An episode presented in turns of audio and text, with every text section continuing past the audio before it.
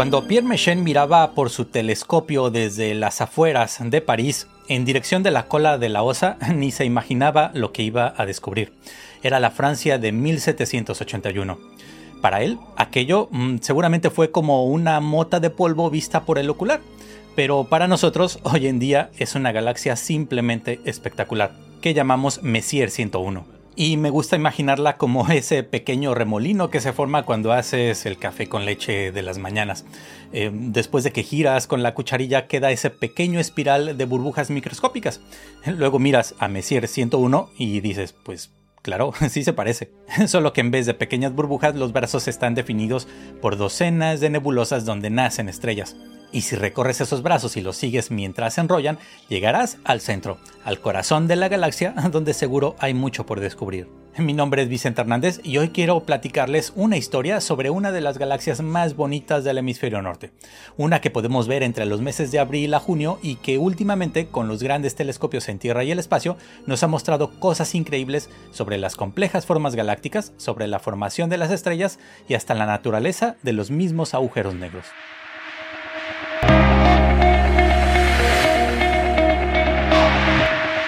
Durante todo el periodo de la Revolución Francesa ocurrieron cosas que cambiaron la historia de la ciencia y por extensión la historia de la humanidad.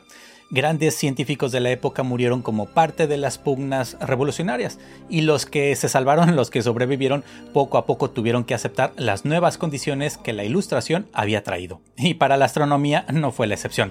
Daba la casualidad de que el observatorio de París, el edificio, se parecía a la Bastilla y eso pues desde luego era una mala cosa, era mal asunto. Así que los revolucionarios y las turbas de gente lo confundían con frecuencia con edificios monárquicos y lo mantenían al acecho todo el tiempo. Pero no solo confundían la construcción, imagínense, cuando entraban en aquellas habitaciones largas y elegantes veían unos enormes tubos. Más de alguno pensó que se trataba de cañones. Los instrumentos en bronce y en latón, con grabados inentendibles, también eran vistos con recelo y desconfianza. En fin, que después de 1789, ante las consignas de eliminar todo lo que oliera a monarquía, muchos de los científicos que hasta ese momento habían recibido ayudas o patrocinios por su trabajo de parte de la Casa Real, o que directamente habían recibido algún título nobiliario precisamente por sus investigaciones, pues emprendieron la retirada y dejaron sus laboratorios y observatorios ante la posibilidad de morir ahí mismo. El caso de la astronomía durante aquellos años duros posiblemente fue de las más afectadas, porque era una actividad que directamente se relacionaba con la nobleza y porque fue considerada como algo inútil, que nada de provecho podría traer al pueblo. La herencia de la revolución, la llamada modernización, no necesitaba ver las estrellas. Bueno, eso mismo le pasó a Antoine Lavoisier, eh, considerado el padre de la química moderna que fue guillotinado en 1794 y del cual se dice que el tribunal pronunció la famosa frase La República no precisa ni científicos ni químicos. No se puede detener la acción de la justicia. En fin, pues en este marco, pocos años antes de la Revolución, diversos astrónomos franceses dedicaban su vida a la observación del cielo. Ya con telescopios bastante buenos a finales del siglo XVIII, combinaban la tarea de buscar cometas con la de usar a las estrellas, sus posiciones y movimientos como precisos marcadores para hacer mapas, para definir fronteras y para medir el tiempo. Uno de estos astrónomos fue Pierre Méchain, o Méchat, ayudante y colaborador del famoso Charles Messier. Méchain descubrió ocho cometas, descubrió otros tres y al igual que Messier pronto comenzó a tropezar con objetos nebulosos, estos objetos difusos cuya naturaleza era diferente a la de los cometas y básicamente era diferente porque estos objetos nebulosos no se movían.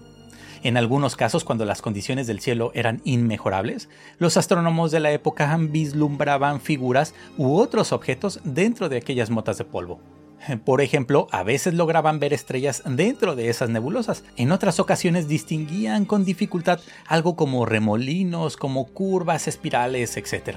Sin embargo, aceptémoslo, a pesar del avance en óptica que se tenía en aquellos momentos, la capacidad de resolver objetos muy débiles y pequeños era baja.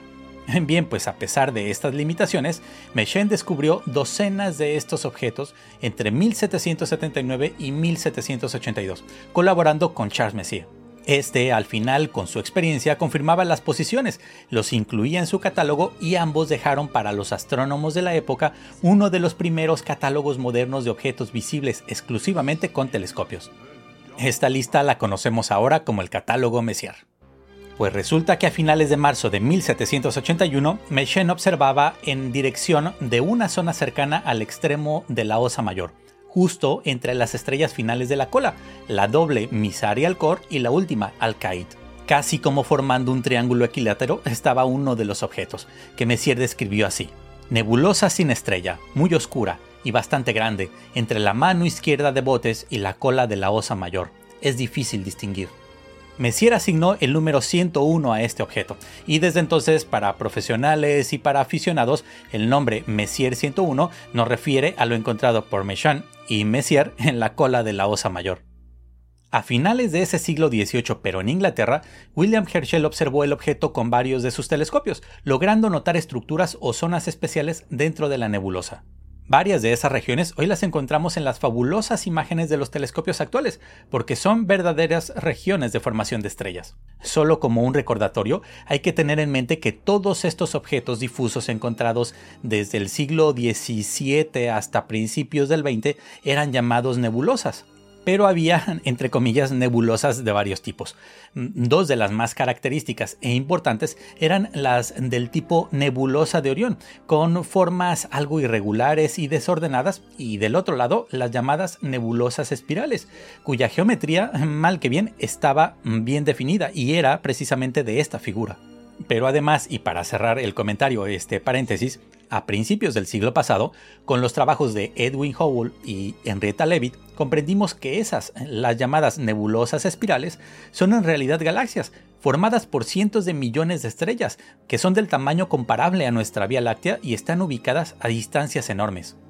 Bien, pues retomando la historia, para la segunda mitad del siglo XIX no quedaba duda de que Messier 101 pertenecía a esta segunda clase. Era una nebulosa espiral. Y así lo dejó dicho, por ejemplo, William Parson, tercer Lord de Ross, que la describe así en sus documentos. Grande, espiral, débil y con varios brazos y nudos. Definitivamente era una nebulosa espiral, similar a otras encontradas hasta ese momento. Una de ellas es Messier 33, la hermosa galaxia del triángulo de la que hablé en un video que les dejo en la descripción y que pueden eh, ir a ver para saber más sobre esta galaxia, que es precisamente el objeto más lejano visible a simple vista. Bien, pues con las primeras fotografías de las espirales, de estas espirales, de estas nebulosas espirales a finales del siglo XIX, Messier 101 se fue revelando como uno de los objetos cuyos brazos eran más prominentes y estaban mejor definidos.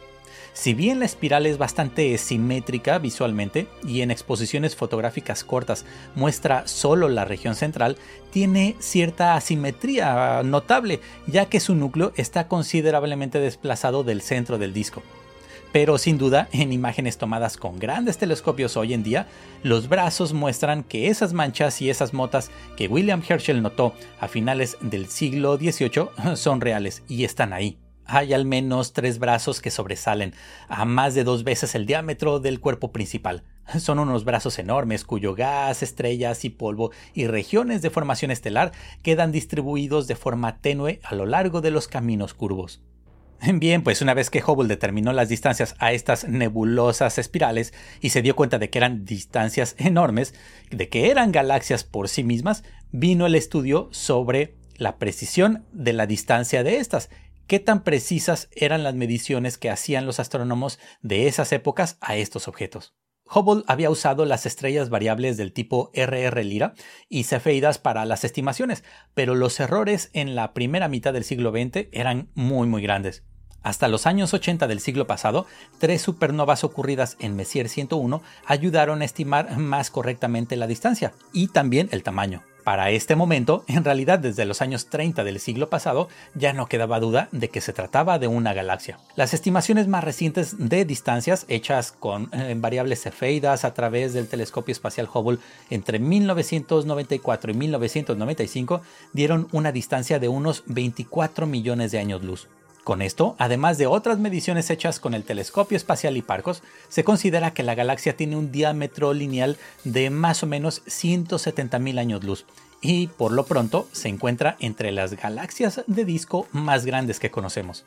Dicho de otra manera, estamos viendo a la galaxia como era hace más o menos entre 22 y 24 millones de años, cuando la luz de las estrellas que están allá salieron y han llegado a nosotros hasta el día de hoy. Esto más o menos para darnos una idea, entre 22 y 24 millones de años en el pasado era más o menos el periodo del Mioceno de la Tierra, cuando florecieron los mamíferos y el mastodonte apareció por primera vez en nuestro planeta. Además, el tamaño de la galaxia es considerable.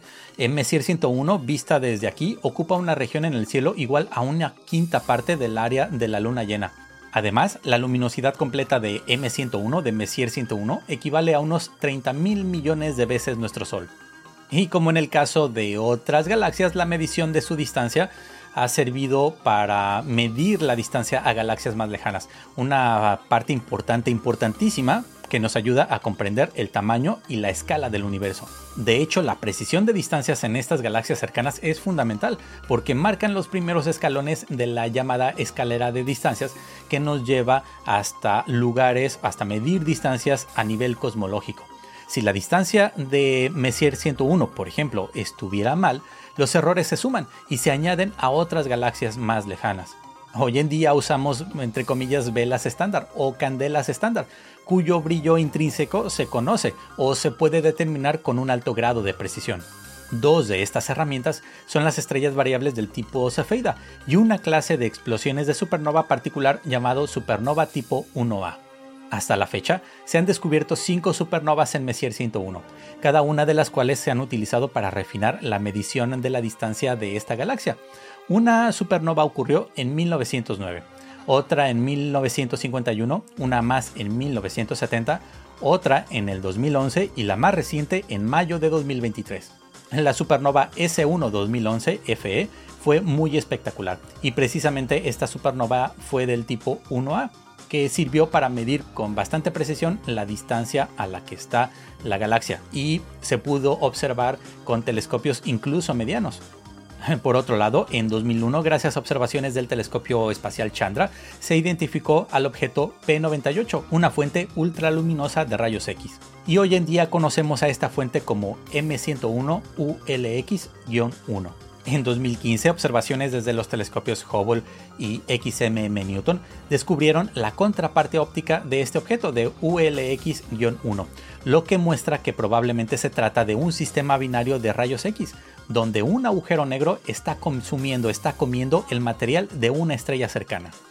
Como un dato adicional, el 28 de febrero de 2006, la NASA y la Agencia Espacial Europea publicaron una imagen muy detallada de la galaxia 101, que fue la imagen más grande y con mejor resolución de una galaxia jamás obtenida con el telescopio espacial Hubble hasta ese momento. La imagen en alta resolución, completa, completita, que es muy pesada, la pueden obtener directamente del sitio del telescopio espacial. Y como un dato final, como les acabo de decir, en mayo de 2023 acaba de ocurrir una última supernova, esta vez del tipo 2. Este tipo de supernovas ocurren cuando una estrella de gran masa explota debido a que terminan las fusiones en su núcleo. Ya no puede generar energía, la estrella colapsa y la estrella explota como supernova. Actualmente, en el momento en el que estoy grabando este video, sí, siguen las observaciones, se siguen haciendo mediciones del brillo tomando espectros y posiblemente en algunas semanas, en poco tiempo, podremos saber mucho más acerca de esta última supernova en Messier 101. Y ahora sí, para terminar, si tienen oportunidad de observar a la galaxia, lo pueden hacer con unos binoculares. Eh, lo verán, verán el objeto como una pequeña mota de polvo, pero sí la van a poder observar. Ahora que si cuentan con un telescopio pequeño o mediano, seguro la van a lograr ver como una figura tenue. Incluso si la noche es muy despejada, podrían incluso ver la figura espiral. La galaxia Messier 101 es un objeto fascinante. Sus hermosos brazos espirales, núcleo asimétrico, las numerosas supernovas que hemos descubierto y la gran cantidad de objetos exóticos en Messier 101 lo convierten en un objeto importante tanto para profesionales como para aficionados. Recuerden que poco a poco iremos recorriendo el catálogo Messier para hablar y platicar de los objetos que están presentes y que recopiló este gran astrónomo francés. Son objetos muy interesantes que cubren todo el espectro posible de objetos astronómicos, nebulosas, cúmulos de estrellas, cúmulos globulares y por supuesto galaxias como Messier 101. Mientras tanto, como siempre en la descripción, les dejo algunas referencias. Muchas gracias por llegar hasta aquí y nos vemos o nos escuchamos muy pronto. Únete a la comunidad de las narices de Tico y apoya este proyecto. Hay muchas formas de hacerlo, pero una muy directa es como miembro del canal. Muchísimas gracias.